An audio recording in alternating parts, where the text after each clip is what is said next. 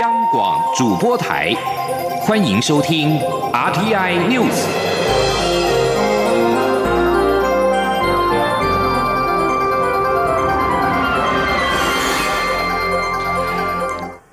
各位好，欢迎收听这节央广主播台提供给您的 RTI News，我是陈子华。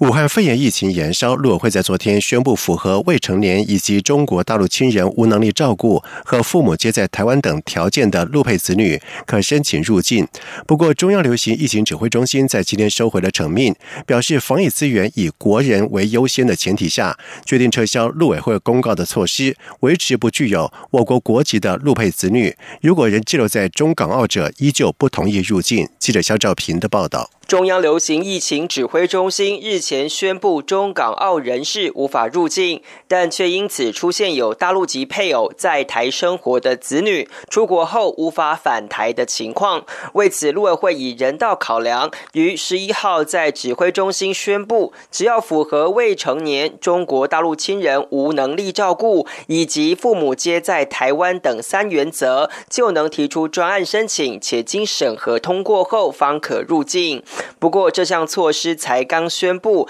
指挥中心十二号就急喊卡。指挥中心指挥官、卫生福利部部长陈时中说：“好，就我们要撤回陆委会二月十一号公布所有相关陆配子女回台入境管制措施，我们要撤回哈。也就是说，目前陆配子女如果不具有我国国籍。”仍滞留在中港澳地区者，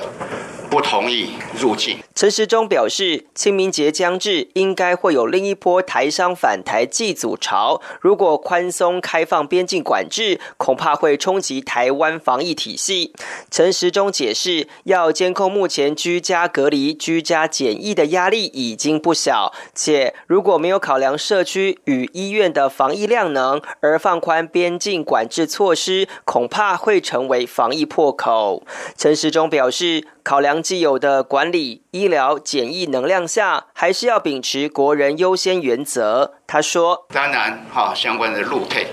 他必须会有所承担。不过，一开始我们对于这样的一个国籍的选择是可以选的。那已经选择了他的国籍，没有选择到台湾的国籍。那现在，好，就必须要自己做安排。”自己要做承担。陈时中强调，在考量当前、未来以及突发所需的防疫量能，因此商请陆委会撤销决定。中央广播电台记者肖兆平采访报道。而对于中央流行疫情指挥中心在今天撤回了陆委会在昨天所宣布的陆配子女回台入境措施，蔡英文总统也在脸书贴文表示，防疫工作不能够有闪失。当前中国武汉肺炎疫情蔓延，为了降低来自于疫区的人员流动风险，指挥中心评估后撤回这项方案，请大家放心。而中国在武汉肺炎疫情升高的期间，仍在九号跟十号连续的派出攻击扰台。而根据追踪飞机动向的推特，飞机守望披露，美国 MC 幺三洞接特战运输机在今天沿台湾海峡中线由北向南飞行。而对此，国防部表示，美国 MC 幺三洞接型机一架在今天上午沿着台湾海峡由北向南飞行，美国 B 五十二轰炸机两架也沿我东部空域由北向南飞行。国军。军全程的充分掌握、严密监控，期间并无异常的状况。而对于中国解放军在九号跟十号二十四小时内两度的派出战机扰台，美国国务院在十一号表示，美方对于两岸和平稳定有着深切的利益，呼吁北京立即停止胁迫台湾，并且与台湾民选政府恢复对话。这名发言人并且表示，任何企图以非和平方式决定台湾未来的做法，美国都将严重的关切。对此，外交部发言人欧江安在今天回应时，除了对美方表达诚挚的感谢之外，也强调我国政府将持续采取务实克制立场，审慎处理两岸关系，并且深化与包括美国在内理念相近国家的合作，以应应不断升高的中国军事威胁。另外，全国各级学校由于受到了武汉肺炎疫情延后开学，导致了下个学期将延到七月中旬才结业。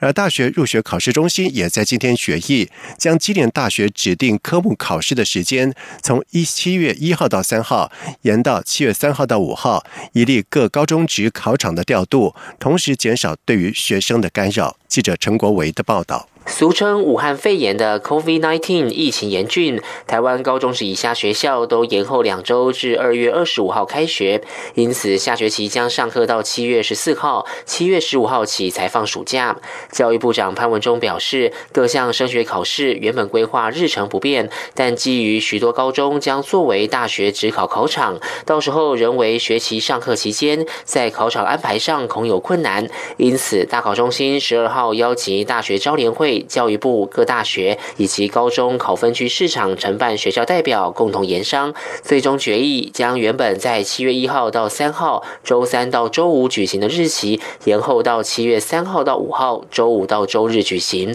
潘文中说，如此将让受影响的上课日从三天减为一天，各考场高中就能适时调整课程或举办活动。也就是说，学校只有一天的这个作息啊，需要做一个微调。我想大考中心、招联会还有呃相关的这些呃来作为考场的高中啊，他们也评估，如果以这样方式对学校的作息干扰最少。潘文中强调，虽然考试延后两天举行，但后续的登记分发等时程将不受影响。中央广播电台记者陈国伟台北采访报道。而同时，潘文忠并且表示，教育部已经采购了两万五千支的额温枪，以及八万多公升的消毒水用的酒精，将在二月二十五号开学之前送到全国各校。对于学校所需要的口罩等备用物资，教育部也希望能够在这个两个礼拜做好准备，并且请各校在开学之后对学生实施完善的防疫卫教宣导。另外，行政院主席总处在今天是公布了今年最新的经济成长率预测为百分之二点三七，比上次预测数的百分之二点七二是下修了零点三五个百分点。主席总处分析，中国爆发俗称是武汉肺炎的 COVID-19 疫情，高度不确定性将会影响到生产、消费以及高疫的力道。不过，主计长朱泽民则是认为，如果依照上次 SARS 疫情对于经济的冲击大约是零点五七个百分点来看，这次的冲击应该不会超过零点五个百分点。记者杨文军的报道。主机总处十二号公布今年最新经济成长率预测为百分之二点三七，较上次预测数百分之二点七二下修零点三五个百分点。各季预测依序为百分之一点八、百分之二点五、百分之二点七五及百分之二点四。其中第一季百分之一点八是较上次预测百分之三点零二大幅下修一点二二个百分点，是二零一六年第三季来的低点。主计长朱泽明分析，近来爆发武汉肺炎疫情，中国大陆采取封城及延后开工等措施，各国也实施多项禁令，高度不确定性是将影响生产、消费及交易力道，因此出口、民间消费跟固定投资都下修。朱泽明指出，若是没有爆发武汉肺炎疫情，这次本来要上修台湾今年经济成长率，但武汉肺炎疫情蔓延，对经济冲击难免。根据台经院针对二零零三年 SARS 对经济影响约零点五七个百分点来看，这次疫情对经济的冲击应该不超过零点五个百分点，约落在零点三五到零点五个百分点之间。他说：“那目前的冲击啊，没有那么。”高了，没有那么高了，是吧？我我们认为没那么高，所以我们应该是不会高于，我在我们认为认为不会高于零点五了，不会对对 G P G D P 的冲击不会高于零点五，因为上次比现在严重啊，都是只有零点五七，我们预计不会高于零点五了。朱泽明也提到，尽管相关数据都下修，但未来随着疫情获得控制，供应链生产活动恢复正常，出口动能可望回升。民间消费方面，电子商务及外送平台蓬勃发展，金融市场也稳定，显示国内经济基本面佳，整体影响可望低于 SARS 时期。中央广播电台记者杨文君台北采访报道。而另外，全国商业总会理事长赖正义则今天则是表示，武汉肺炎疫情对于消费者动能的影响已经出现。不过，他认为台湾的疫情守得好，消费动能应可在二月底的时候开始回温，而且在三四月出现反弹。赖正义并且提到，台湾经济研究院预测，在今年台湾经济成长率可以达到百分之二点六七。而受到疫情的冲击，他认为第一季表现将会不如预期。不过，因为第二季渴望因为疫情的趋缓。出现一波反弹，预估全年经济成长率还是可以保二无余，大约在百分之二点二到百分之二点三之间。另外，赖正宇也呼吁政府赶紧的提出方案来帮助中小企业，例如像是给予低利贷款、补贴、减税等等。另外一方面，也可以给予放无薪假的劳工薪资协助，让他们度过这一两个月的难关。在外电消息方面，南韩中央应急处置本部副本部长金刚利在十一号在记者会上表示，政府建议。公民避免前往受武汉肺炎疫情波及的新加坡、日本、马来西亚、越南、泰国、台湾，以免病毒流入到境内。而世界卫生组织 WHO 也在今天是严正的澄清，未曾表示包括台湾、日本等国家出现武汉肺炎疫情社区感染。这也说明了南韩政府对外表示，台湾在 WHO 资讯是属于爆发社区感染的国家，跟事实不符。而对此，世卫发言人贾车列维克在回复中央社记者询问的时候，否认世卫曾经在二月九号说过将台湾等六个国家列为社区传播的地区。而针对韩国政府将台湾误列为俗称是。武汉肺炎的 COVID-19 疫情社区感染地，外交部发言人欧江安也在下午的时候表示，外交部在上午约见了驻台北韩国代表部的人员，说明了我国对于韩方错误认知表示遗憾，并且促请韩国政府是紧速的更正。委内瑞拉国会议长、反对派领袖瓜伊多结束了二十三天的海外访问之后，在十一号返回了委内瑞拉。这是他第二度无视总统马洛洛政府对他发出限制出境的禁令。瓜伊多在推特上面宣布返国的消息，而随后在首都卡拉卡斯国际机场受到了欢呼群众的迎接。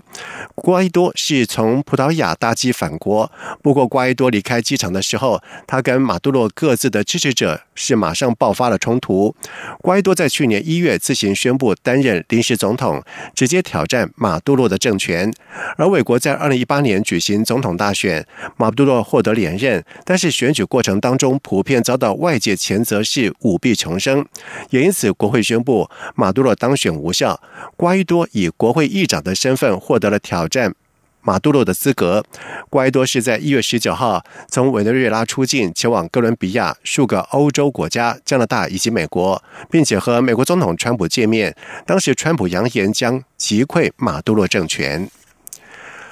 路透社引述多名消息人士表示，美国、英国跟土耳其在今天正式的要求接获以逮捕涉嫌在也门犯下战争罪行和寻求的阿拉伯联合大公国多名的高级官员。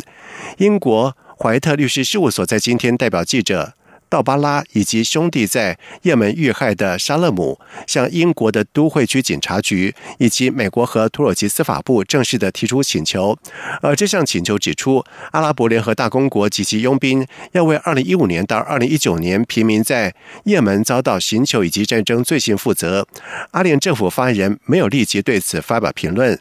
也门在2014年爆发内战，叛军七年运动攻下了首都沙那，迫使也门总统哈迪逃到沙迪阿拉伯求援，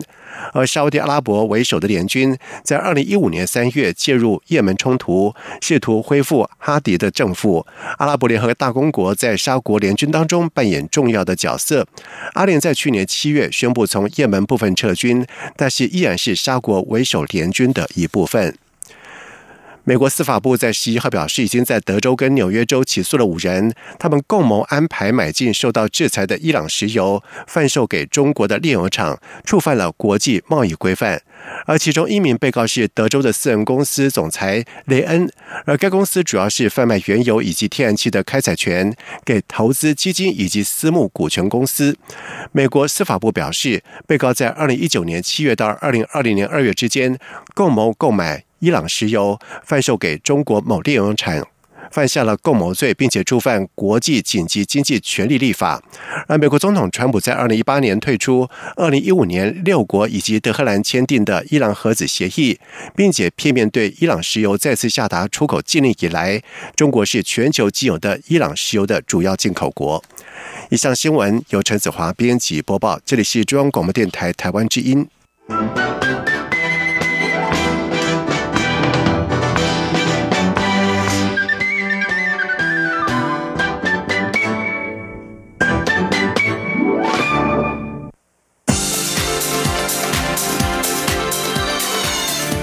是中央广播电台台湾之音，欢迎继续收听新闻。现在时间是晚上的七点十五分，欢迎继续收听新闻。停泊在日本横滨港的钻石公主号邮轮在今天确认新增了三十九人感染，俗称是武汉肺炎 （COVID-19）。立法院长游锡坤在下午接见了日本台商。联合总会，他表示，钻石公主号上有不少的台湾同胞，希望台商能够尽量协助，共同对抗严峻的疫情。记者郑林的报道。俗称武汉肺炎的 COVID-19 疫情持续延烧，停泊在日本横滨港的钻石公主号邮轮十二号新增三十九人确认感染，累计已有一百七十四人确诊。立法院长游锡坤十二号下午接见日本台湾商会联合总会，游锡坤指出，钻石公主号上有许多台湾的旅客，希望台商若有能帮得上忙的地方，可以尽量帮忙协助照顾台湾同胞。在这边也要请各位们。台商这个先进哈，就说如果能够帮上忙，里面有台湾的同胞啊，同胞看怎么样能够尽量帮照顾一下啊。如果说有困难的话，就说诶碰到他们有什么困难哦，那可以随时跟啊防疫中心陈世忠，或者说跟我们林志佳秘书长没关系，我们就尽最大的努力啊来关心我们的台湾同胞。尤锡坤在会前受访时也提到，国际非常关心武汉肺炎疫情，全世界已经有二十六国出现疫情，包括世界卫生组织秘书长谭德赛已经改口表示疫情很严重，不管是台湾、日本或其他国家，都应该互相支援、交换请资。他也说，希望 WHO 不要变成 CHO，只听中国的意见，因为这次谭德赛听中国的意见，所以到现在疫情越发难以收拾，前居可见。至于立法院接下来要如何面对防疫，尤锡坤表示，星期五朝野党团就要协商，各党团也都非常关心防疫问题，对防疫方面的要求，例如编列特别预算或制定特别条例，相信在朝野协商时会透露一些意见。他主持朝野协商时，会尽量整合大家意见，凝聚共识。央广记者郑玲采访报道。而至于钻石公主号船上的国人何时可以返国？对此，台湾日本关系协会秘书长郭中熙表示，钻石公主号初步隔离的时日期是在二月十九号，但是考量到全船的感染的情况，日方正在研拟是否要对三千多名的乘客逐一衰减。如果确定的话，返国的时间将可能会往后递延。同时，郭中熙也强调，我驻日代表处以及驻横滨办事处已经透过了船公司跟我国乘客取得联系，并且。借此管道提供国人必要的医疗以及物资的协助，同时也请日方务必给我国国人最妥善的照顾。而为了强化边境防疫，中央流行疫情指挥中心在今天撤回了陆委会在昨天所宣布的陆配子女回台入境措施。民进党主席朱荣泰在今天表示，行政院听到台湾民意之后是极快的反应。而对此，民进党主席朱荣泰在今天出席中指会之前也表示，显然台湾社会面对疫情仍然认为以保护台湾国内的安全为重，人民有这样的期待，所以陆委会跟行政院相关部会做了。最后的决定不予继续执行陆配子女入境的措施，这是台湾民意的展现。但是政府对于政策的制定也应该要检讨。而至于陆配子女入境措施喊卡，民进党立院党团干事长郑运鹏则是表示，相信大家都知道这是善意的，只是现在是防疫的关键期间，每个人都有不同的为难，也呼吁大家多体谅这个个案。陆委会思虑不周，相信他们下次会谨慎一点。另外，台湾民众党立委蔡碧如在今天在接受广播专访的时候，则是表示，台湾这次防疫是非常厉害，应该给卫福部鼓励。他并且指出，在疫情期间，朝野要上下一心，全力支持执政党的决策。关于公共卫生，都是事后再检讨，而检讨的目的是为了因应下次新兴传染病的发生。国民党在今天下午举行了党主席补选政见说明会，两位候选人郝龙斌跟江启臣都主张，国民党应该透过讨论跟辩论来凝聚新的两岸共识。江启臣认为，坚持民主自由是底线，这是为了让下一代有选择的权利。而郝龙斌则是表示，党内部分的同志随律起舞，竟要抛弃中国国民党的招牌，令人心寒。捍卫中华民国是国民党的天职。记者刘品希的报道。国民党十二号下午在党中央举行党主席补选政见说明会，候选人郝龙斌与江启臣的发言都聚焦在争取青年认同以及调整党的两岸论述。张启成表示，对岸现在压缩两岸各自表述的弹性，民进党又顺势操作，把台湾民众对一国两制的恐惧延伸为对九二共识的疑虑，加上反送中事件及目前的疫情，都导致台湾民众对中共。当局的疑虑，连带冲击对九二共识的接受度。针对两岸论述，他认为应该开放讨论与辩论，凝聚党内共识。如果要调整两岸关系，必须先争取台湾民意的授权。同时，他也坚持民主自由是不能退缩的底线。这个坚持是为了让下一代有选择的权利。他说：“基于民主是本党创建中华民国的核心理念。”也是当今台湾社会的重要基础。我主张应该尊重台湾的民主，所以未来两岸关系的任何调整，需争取台湾民意的授权，不是任何人可以片面来决定。郝龙斌则说：“中国共产党要消灭中华民国，民进党也要消灭中华民国。现在党内部分同志竟然也要抛弃中国国民党的招牌，对自己的党没有信心，随律起舞，裂解团结，把战士当祭品。这样的作为不仅让人灰心，更令人寒心。他认为选战可以输，但党魂与党格绝对不能输。捍卫中华民国是中国国民党的天职。”守护台湾更是国民党的使命。他并郑重宣誓，自己如果当选党主席，在两岸政策上绝不容许只考虑个人利益而牺牲台湾利益的政治买办出现。他也认为，国民党现在身为在野党，不必急于提出新的两岸论述，可以透过讨论与辩论凝聚新共识。他说：“所以现在国民党在九二共识跟台湾的执政党。”跟大陆的共产党都没有共识，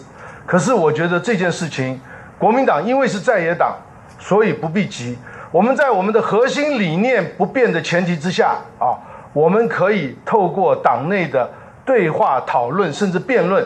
我们可以重新再凝聚新共识。此外，对于外界不断喊出国民党要世代交替，郝龙斌说，不考虑人才培养与经验融合的世代交替，根本是假议题，也是政治斗争的工具。能否胜任党务与政务的重点在于能力、态度与经验。江启臣则说，国民党面临的不是世代交替，而是人才断层，希望能够透过党内改造，让更多年轻世代认同国民党。央广记者刘聘熙在台北的采访报道。而针对国民党将在三月七号举行党主席的补选投票，国民党前主席洪秀柱认为，目前应该全力的防疫，考量外界观感，他呼吁暂缓党主席的补选。而对此，郝龙斌表示，他认同洪秀柱的考量，尊重党中央的决定。而江启臣则是表示，若党中央决定选举照办，他认为应该高规格的防疫。如果暂缓，也希望党能够扮演好在野党的角色。第十二届台湾国际纪录片影展在今天揭晓了入围名单，三大竞赛的单元各有十五部的作品入围。参赛主题不只是呼应了当前的世界动脉，更呈现出了多元独特的视角跟实验手法，令人惊艳。记者张昭伦的报道。每两年举办一次的台湾国际纪录片影展，今年共收到来自全球一百三十二个国家地区共两千三百八十四件作品报名参赛。经过评审委员初选，入围名单在十二号公布。亚洲视野竞赛、国际竞赛、台湾竞赛三大单元各有十五部纪录片入围，并由文化部影视局长徐怡君为入围竞赛的台湾导演颁赠证书。亚洲视野竞赛部分，本届收件数量有七百一十六部，不少题材虽然可能经常被拍摄或谈及，但许多作品仍看得出独特观点与美学形式。至于报名参赛者，除了有台湾人较熟悉的东亚国家，如中国、南韩、日本，更包罗了南亚的印度、西亚的伊朗与东南亚的菲律宾等国，构筑出多元分成的亚洲图像，提供观众对于亚洲纪录片新的想象。本届国际竞赛报名参赛件数更多达一千六百二十三件，不少作品探讨认同议题，也有许多作品采取许多实验性手法拍摄，包括剪辑方式、声音的处理。素材的使用等，可看出当前世界新的趋势。其中，台湾导演黄邦权的《去年火车经过的时候》同时入围国际竞赛与台湾竞赛单元。台湾竞赛入围作品同样令人惊艳，许多大师级的作品反而不如新秀出其不意的拍摄方式带给评审更多冲击。像是洪子健的《溃烂愈合掩藏》，整理了多年来的访问与影像，呈现二战时期日军在中国东北进行生化戏剧战的历史伤痕。其艺术界出身的背景，为纪录片拍摄带来更多可能性。卢彦中的《开水喇嘛》叙述中国四川藏区一个偏远小村子，住着一位人们口耳相传的奇特喇嘛。每天有无数信众从各大藏区跋山过水而来，他们一个个脱去上衣，为了等待开水喇嘛独到开示，同样令人震撼。初选评审代表李永全指出，不少年轻一代的台湾导演在手法上或许没有那么纯熟，但正因为他们不同的思考方式。反而带来更多反思视角和刺激，而且没有忽略人文精神，相当难得。李永全说：“我们在看的过程里面，大概很多部都会，你都会觉得震撼，就觉得纪录片可以这样拍。然后呢，拍了之后呢，你很多人会在某些时候会不习惯，会觉得怎么可以这样拍？可是到头来就发现说，他因为这样拍，所以我产生另外的想法，另外的感动。”第十二届台湾国际纪录片影展揭晓入围名单后。将于五月一号到十号在台北星光影城、光点华山电影馆、空总台湾当代文化实验场放映。得奖名单则预计五月七号揭晓。中央广电台记者张超伦台北采访报道。富比士杂志在十一号报道指出，美国职篮 NBA 在去年创造了破纪录的八十八亿美元，大约折合新台币两千六百六十四亿美元的行收入。而湖人、勇士的球队价值继尼克之后是飙破了四十亿美元，大约折合新台币一千两百一十亿元。而尽管 NBA 有包括了休斯顿火箭总经理莫瑞推文支持香港抗议者，引发了中国不满而带来的麻烦，电视收视率下滑，几名顶尖的球星因为伤势长期。休兵等问题，但是从 NBA 年度的财务状况来看，联盟收入是反而增加了百分之十。接下来进行今天的前进新南向，前进新南向。